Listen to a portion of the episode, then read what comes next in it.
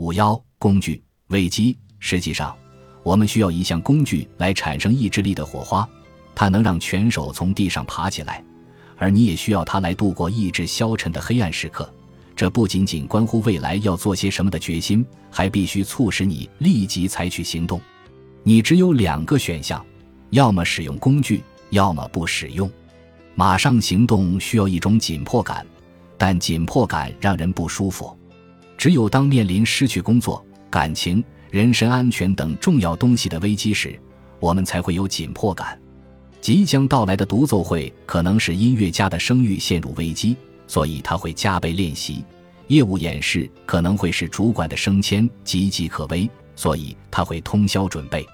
从现在开始，为简洁起见，我们将这种情形统称为危机。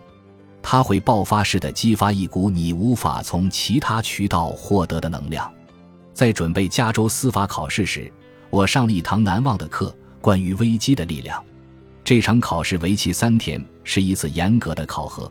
以往超过半数的考生都通不过，我不想成为他们中的一员。几个月来，除了学习，我什么也没干，身边堆满了空空的快餐盒子。这是我最警醒、最专注的一次经历。我每天都生活在害怕中，担心自己由于遗漏了某些比较模糊的法律知识而考试失败。每时每刻，我都感觉至关重要。我还记得自己当时在想。我如果能一直像这样集中精力，就没有什么做不到的了。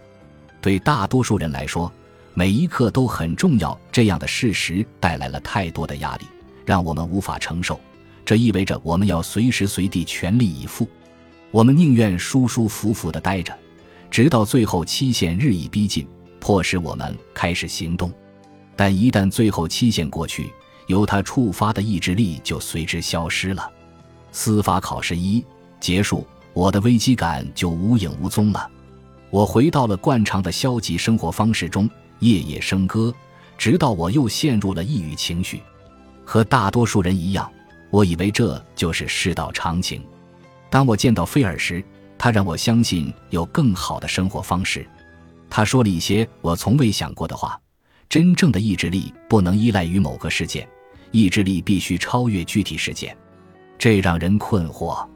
难道不是这些事件把你置于危机中的吗？事件只是暂时的，你需要找到一个永久性的危机来源。有一样东西，你每时每刻都有失去它的危险，是什么？你的未来。大多数人不认为他们会失去未来，但如果你经常使用这些工具，你的想法就会改变。工具不仅能让你克服现在的问题，还能改变你未来的样子。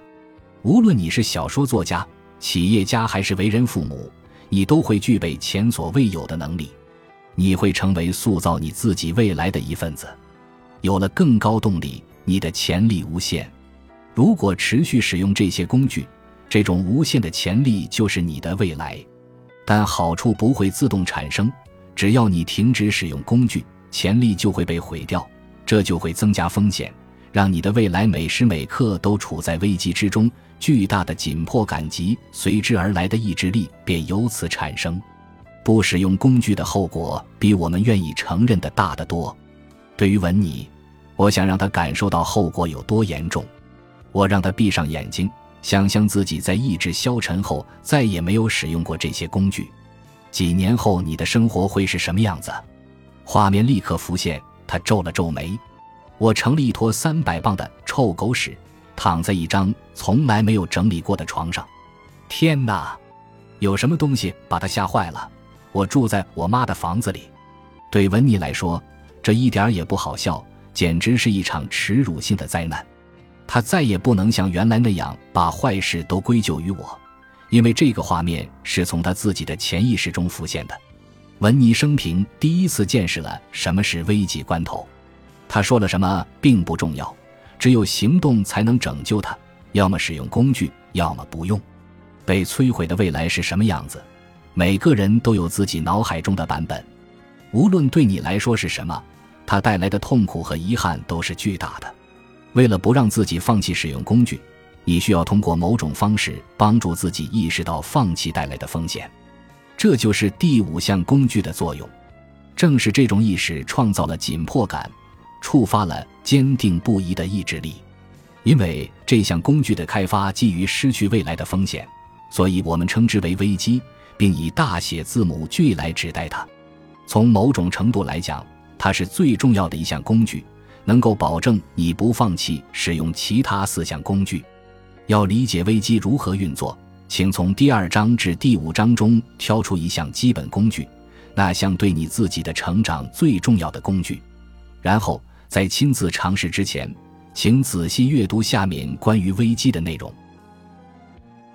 本集已经播放完毕，感谢您的收听，喜欢请点赞关注主播，主页有更多精彩内容。